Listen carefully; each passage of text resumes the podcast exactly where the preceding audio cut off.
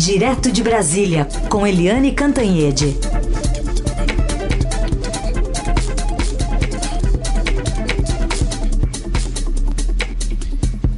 Oi, Eliane, bom dia. Bom dia, Raíssa e Carolina, ouvintes.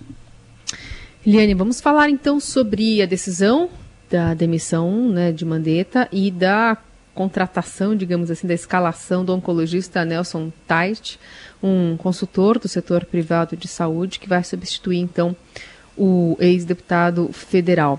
Queria que você falasse um pouquinho sobre essa troca e também sobre o pronunciamento do presidente Bolsonaro. Aparentemente ele estava, não sei, cansado, aparentemente estafado, digamos assim. Eu também achei isso, Carolina. Eu achei que ele, o presidente Jair Bolsonaro estava visivelmente cansado, abatido, né, sem energia. Ele estava, enfim, é, é, é, ele mostrou claramente que a situação está toda muito difícil. E está mesmo. Está difícil não para ele, mas para o país inteiro, para as pessoas todas, na economia, na saúde. É um momento de grande dramaticidade e o presidente continua é, guerreando ali contra os seus demônios e contra tudo com as ideias muito fixas na cabeça. O que vem aí é inegavelmente um cavalo de pau é, na política de combate ao coronavírus. Isso não tenham dúvida nenhuma, porque é exatamente o que vai acontecer o presidente, na, no discurso dele, ele. Eh, primeiro a gente tem que colocar que a, a, o que dividia o Mandetta, o Luiz Henrique Mandetta, agora já ex-ministro da Saúde, e o presidente Bolsonaro, eram duas questões principais, né, do ponto de vista objetivo. Uma era a cloroquina e a outra uh, o isolamento. A cloroquina, o ministro dizia que era preciso muito cuidado, porque não havia estudos conclusivos e o presidente todo dia falava na cloroquina, cloroquina como se fosse uma varinha de condão que ia resolver tudo. Se vocês repararem, o dia inteirinho ontem, o dia inteirinho, anteontem, os últimos dias todos, o presidente não falou mais em cloroquina. Então, acho que na, no caso da cloroquina, o presidente perdeu a guerra. O, o Mandetta estava correto de não ficar falando e criando expectativa e estimulando as pessoas a tomarem uma coisa que tem fortes efeitos colaterais. A segunda coisa é o isolamento social que dividiu os dois. O Mandetta foi para casa porque é, ele não aceitava definitivamente quebrar o isolamento, que é a única forma que a gente pode tentar conter a contaminação e salvar vidas e salvar inclusive o sistema de saúde, porque se os casos continuam crescendo como estão crescendo, não vai ter hospital, não vai ter leito, não vai ter mão de obra, não vai ter respirador para acolher tanto paciente. E o presidente não quer saber disso. O presidente, ele quando fala que quer equilibrar saúde e economia, na verdade o que ele quer é botar todo mundo é, para voltar, para trabalhar e para estudar. Ele, no, no, o presidente, quando foi anunciada a demissão do Mandetta e a, e a, e a substituição pelo oncologista Nelson Tait, o presidente falou em redirecionamento do governo e dos 22 ministros. Atenção! Ele falou redirecionamento do governo e dos 22 ministros. Significa o seguinte: aqueles ministros que apoiam o isolamento e que apoiavam o Mandetta, como o ministro Sérgio Moro, como o ministro Paulo Guedes, eles que fiquem bem quietinhos, porque o presidente bateu na mesa e agora ele citou especificamente: os 22 ministros vão ter que estar do lado dele. E quando ele fala redicionamento, é o tal do cavalo de pau.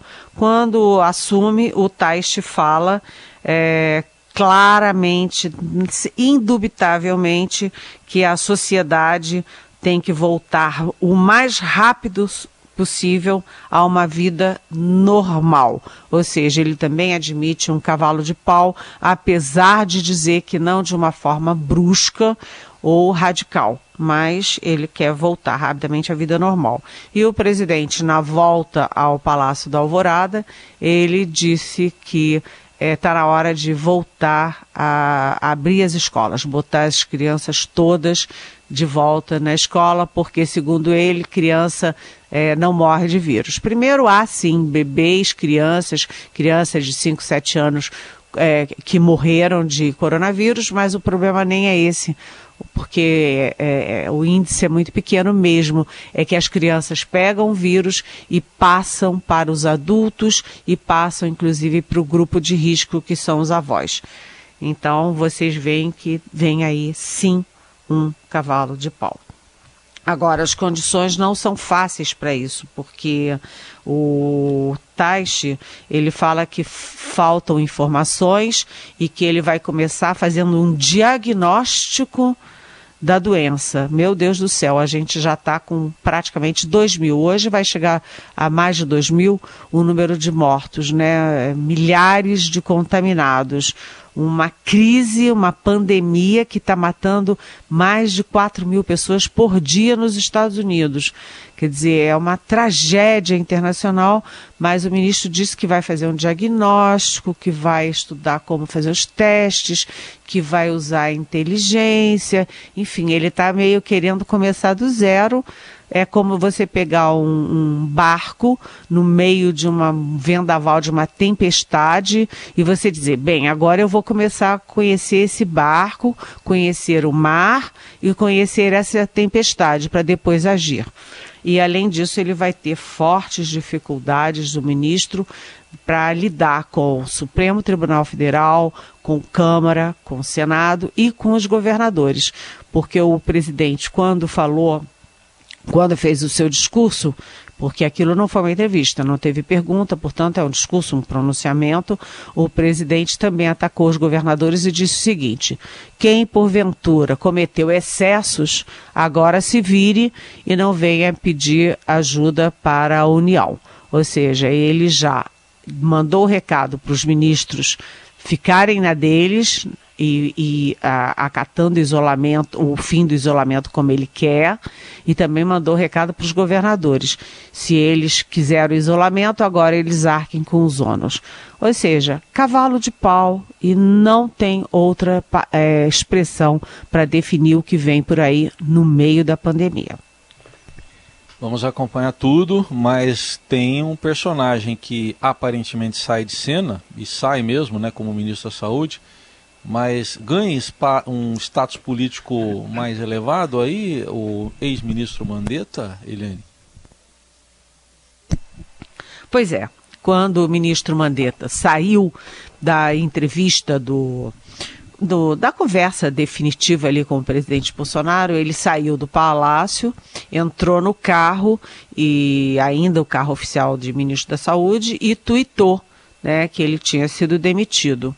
Ele tuitou, falou em Deus, em Nossa Senhora, que ele é muito católico, né? E nesse momento ele acabou de tuitar, é, nós conversamos rapidamente por telefone. Eu e o ministro Mandetta, eu conversei rapidamente com ele e ele me disse, primeiro uma curiosidade, né? Ele falou assim, bem, é, o substituto vai ser o Nelson, Nelson, como é que é mesmo o sobrenome dele? Como é que é mesmo o nome dele? Ele não sabia direito o nome do sucessor. Né? É, e ele disse, ele me disse, o ministro Mandetta, textualmente no verbo no, no presente, eu não posso entregar o que o presidente Bolsonaro quer. Eu não posso entregar o que ele quer, o que ele me pede. Ou seja, eu não posso ceder as, eh, recomendações técnicas, científicas e as minhas convicções pessoais para fazer o que o presidente quer que eu faça. Então ele tem que trocar o ministro mesmo. É, a conversa, segundo Mandetta, foi uma conversa cordial. O ministro agradeceu a chance de ter, de ter sido ministro, agradeceu o convite para participar do governo. O Bolsonaro também agradeceu, diz que não é nada pessoal. Foi, foi uma despedida, é, vamos dizer assim, sentida, mas cordial. E aí eu perguntei para o ministro, para o agora ex-ministro, o que, que ele achava que ia acontecer no país. E ele me disse que vem aí, aspas, uma nova dinâmica social. Muda tudo.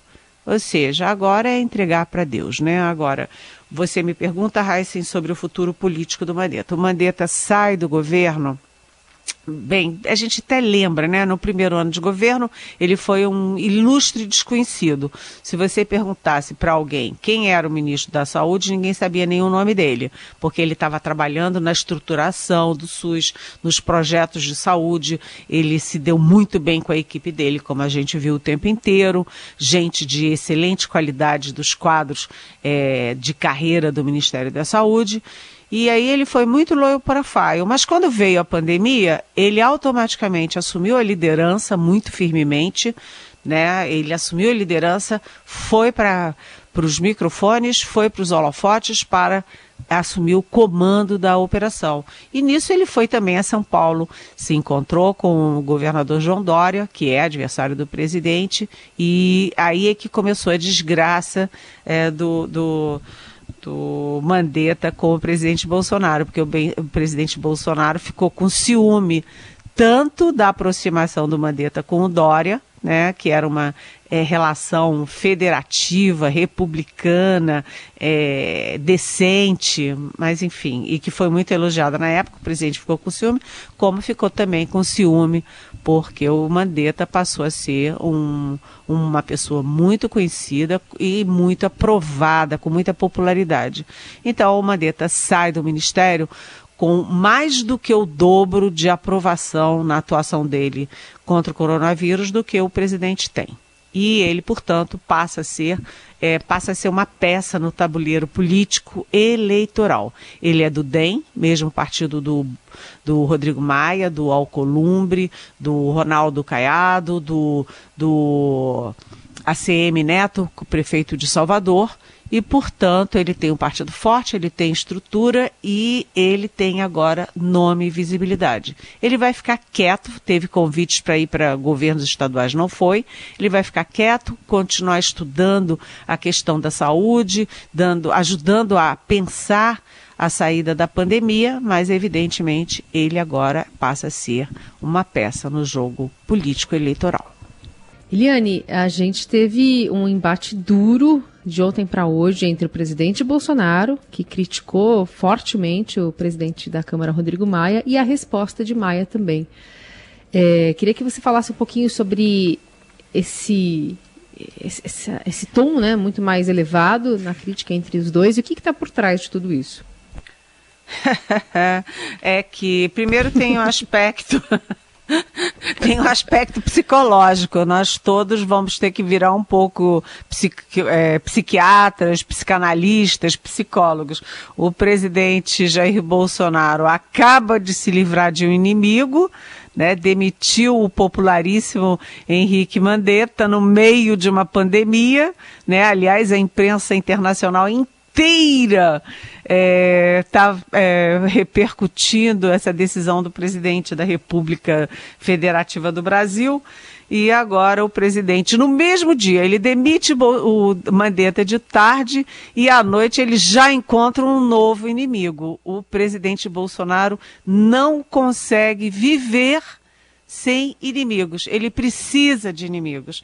E agora ele disse numa entrevista à CNN que o Maia trabalha contra ele, conspira contra ele, é, que ligou uma bomba relógio contra ele e tal, e que tem uma atuação péssima Bem, há controvérsias, né, de que o, o, Rodrigo Maia tem uma atuação péssima. Ele é um presidente da Câmara muito efetivo, ele faz as coisas acontecerem. Se não fosse por ele, a reforma da Previdência não teria sido votada tão rápida e não teria um resultado tão, é, tão vamos dizer assim, positivo. Né? Mas o presidente não apenas disse que o Maia trabalha contra ele, como ele também é, já começa a agir contra o, o Maia, porque ele está recebendo líderes do Centrão, líderes dos partidos, e aí a gente tem até que ver se tem que tomar lá da cá, né, gente? Porque recebe líder daqui. O Bolsonaro diz que não precisa conversar com ninguém, porque senão vira tomar lá da cá. E agora ele está conversando, vamos ver o que tem por trás disso. Mas o fato é que o, o Maia e o Davi Alcolumbre, presidente do Senado, fizeram uma carta juntos elogiando a atuação do Mandetta no Ministério da Saúde e defendendo a política do isolamento social. E depois o Bolsonaro foi para o ataque com essa história da conspiração. Todo mundo conspira contra ele o tempo inteiro. Meu Deus, as pessoas não têm mais nada para fazer senão conspirar contra o Bolsonaro. E aí o Rodrigo Maia respondeu dizendo que o Bolsonaro joga pedras e que o Congresso vai mandar flores. Essa coisa vai de mal a pior e a gente lembra que a, a briga do Bolsonaro não é apenas com o Congresso e agora particularizando no Rodrigo Maia, mas também contra o Supremo, porque o Supremo está impondo uma derrota atrás da outra, as, as propostas, eu ia dizer maluquices, mas corrigi a tempo, né, as propostas do Palácio do Planalto, e inclusive de véspera, é, na véspera da queda do Mandetta, o Supremo, por unanimidade, decidiu que os estados e municípios não são obrigados a cumprir a decisão que vem do Planalto na relação aí da, da, no combate à pandemia. Ou seja, se o presidente fizer, como ele está ameaçando, um projeto de lei um decreto ou alguma coisa, é, mandando todo mundo, as escolas abrirem, abrindo lojas, abrindo restaurante, abrindo bar, abrindo tudo isso, os estados não serão obrigados a cumprir, nem os estados nem os municípios, porque eles estão respaldados pelo Supremo Tribunal Federal. Ou seja, o Bolsonaro se livrou de um inimigo e ele automaticamente já cria o outro. E nós agora que ficávamos falando de Mandetta, Mandetta, agora a gente vai passar a falar da briga do Bolsonaro com Maia, Bolsonaro com Maia, Bolsonaro com Maia. É, é, é assim, é, tem um aspecto psicológico muito importante nessa história, né? Muito bem. Eliane, vamos às perguntas de ouvintes. Tem uma aqui de áudio, a Arlete, quer saber também do presidente Bolsonaro. Bom dia a todos, meu nome é Arlete Beraldo. Eu gostaria de saber da Eliana é, essa atitude do, do presidente Bolsonaro em abraçar, pegar o celular, é, estar no meio das pessoas é porque ele já pegou o corona, porque não é, existe explicação. Quando ele voltou dos Estados Unidos, pessoas muito próximas a ele pegaram, ficaram de repouso e nada aconteceu com ele, ou aconteceu e ele soube camuflar direitinho, me explica isso, por favor. O bom dia, Arlete. Obrigada pela pergunta.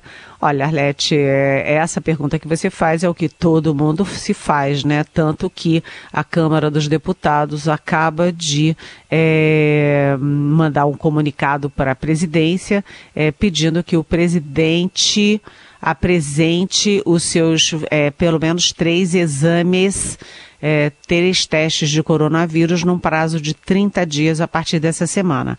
Ou seja, o presidente tem que mostrar os testes dele, porque é muito estranho, primeiro, não mostrar o teste. O presidente não é uma pessoa é, particular, ele é um homem público, aliás, o homem público número um do país. A, a saúde dele é uma questão de interesse público e não pessoal apenas. Então, a Câmara pede que ele mostre, porque a suspeita é que para o presidente sair sem máscara tocando mais de 200, 272 pessoas, segundo o Estadão é, contou na época pelos, pelas imagens, é, naquela manifestação contra o Supremo e contra a Câmara. Depois ele foi a três lugares diferentes para provocar o Mandetta aqui no Distrito Federal. Depois ele foi à padaria, dentro da padaria comeu o que é proibido por um decreto do governador. Ele também foi à farmácia, tudo sem máscara. Teve uma hora que ele tossiu, espirrou, sei lá, e cumprimentou uma idosa, uma uma mulher visivelmente do grupo de risco. Então, primeiro, ele não está com medo de pegar. Segundo, né, ele também não está com medo de pegar na mão de um contaminado e depois sair pegando na mão das outras pessoas. Ou seja, ele não está preocupado em ser agente do vírus. E ele sempre fala que não tem que ter medo do vírus, tem que ser, é, não pode ser um moleque, tem que agir com o vírus como homem né? E ele também diz que ele era é, atleta e atleta não é uma gripezinha que vai pegar ele. Ou seja, é tudo uma coisa é, é psicológico isso, porque não tem explicação. Do ponto de vista uh, objetivo, Arlete, sim. Agora, uh, o Palácio do Planalto tem que obedecer à determinação da Câmara, que é o outro poder, e tem que mostrar os testes do presidente. Afinal, ele teve e não contou para ninguém teve assintomático, não contou para ninguém, ou ele não teve e está correndo risco todo dia. Sabe que o Marcos Xavier Hall também eh, escreveu aqui, querendo saber a mesma coisa, e ele pergunta ainda: o que acontece se quando esses exames virem à tona é, e tiver mostrado, por exemplo, que o presidente mentiu, isso é passível de punição? Quais as consequências de intencionalmente expor pessoas a risco de contágio? Nossa, Marco, essa é uma pergunta muito delicada, né? É, ninguém pode colocar ninguém em risco. Né? Uh, o presidente não tem esse direito. Ele não foi eleito para botar as pessoas em risco. Então é preciso é preciso ver se alguém teria disposição de questionar até juridicamente, criminalmente, se o presidente errou a esse ponto. Eu até lembro que no, no no, no voto do ministro Gilmar Mendes anteontem, dizendo que os estados não têm que seguir a linha do presidente é, no combate a coronavírus, o, o Gilmar Mendes disse que o presidente não pode, não tem o direito de ter políticas genocidas e que é preciso impedir políticas genocidas.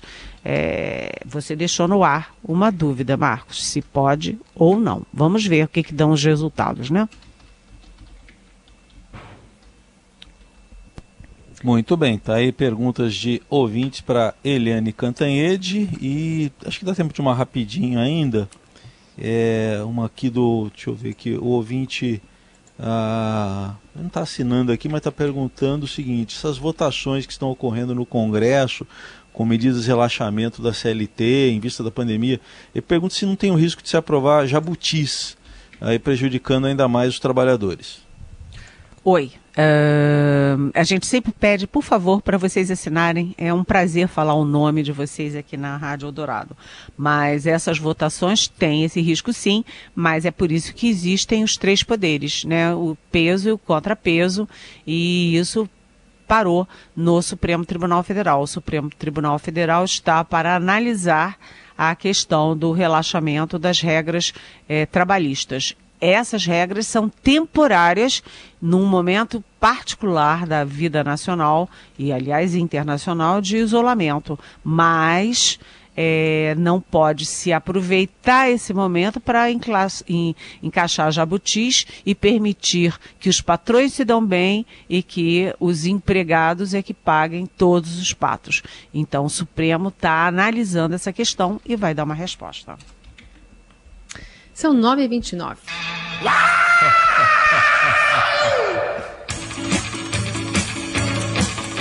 Fazia noite fria, eu logo fui dormir. Soprava um vento forte e eu não pude mais sair.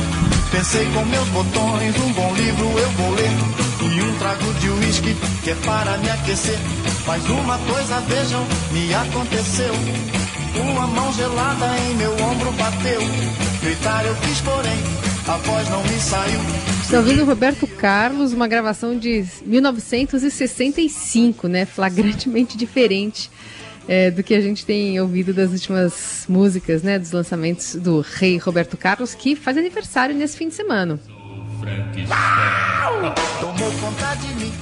79 anos e chamou para a festa de aniversário dele, Eliane. Ele vai fazer uma live, né? Como todos os vários atores, é, cantores, artistas, enfim, têm promovido nas redes sociais. Domingo às 7h45 vai ter apresentação de 45 minutos também do, do rei Roberto Carlos pelas mídias sociais. E aí a gente fez aqui uma seleção de músicas para apresentar aqui ao nosso ouvinte. Essa foi a minha escolha, Noite de Terror. O clipe é fantástico, eu sugiro vocês procurarem no YouTube. Vamos ouvir a sugestão da Eliane Cantanhede. Eu tenho tanto pra lhe falar, mas com palavras não sei dizer como é grande o meu amor por você. A Eliane foi de clássico. Ficou um contraste muito legal. O seu e o meu. Eu estou num momento de reflexão e eu acho muito bonita, né? Como é grande meu amor por você. É uma música linda, né? Todos nós já tivemos esses momentos na vida, né? Oh, oh.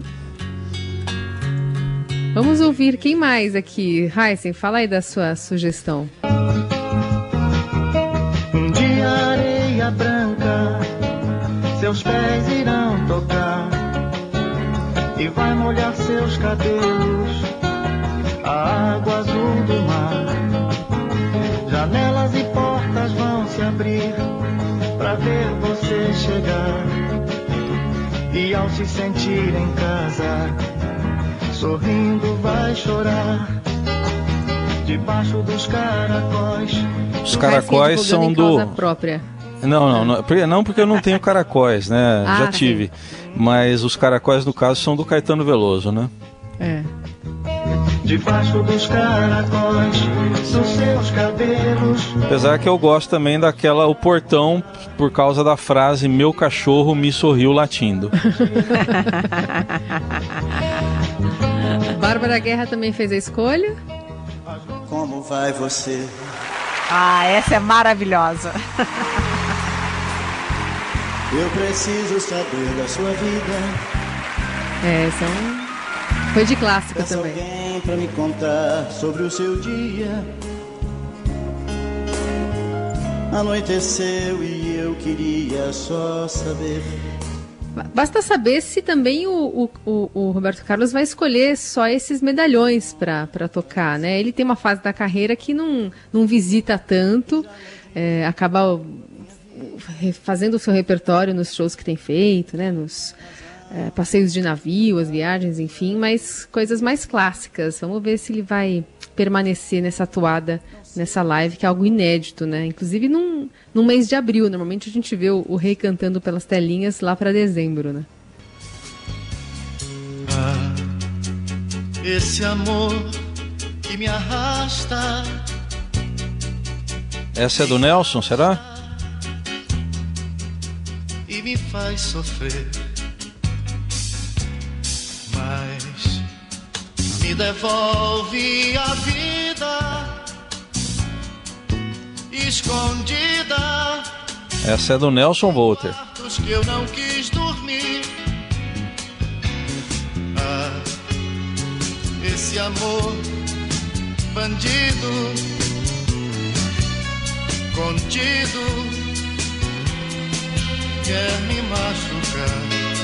E com Só Pra Ser Minha Mulher, ou Pra Ser Só Minha Mulher, a gente vai encerrando este Jornal Dourado ao lado, claro, do rei e da companhia dos nossos melhores ouvintes. Eliane, bom fim de semana, viu?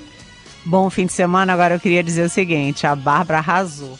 Porque como vai você é demais, viu? É. Bom fim de semana, beijão e parabéns Um pro Roberto beijo. Carlos.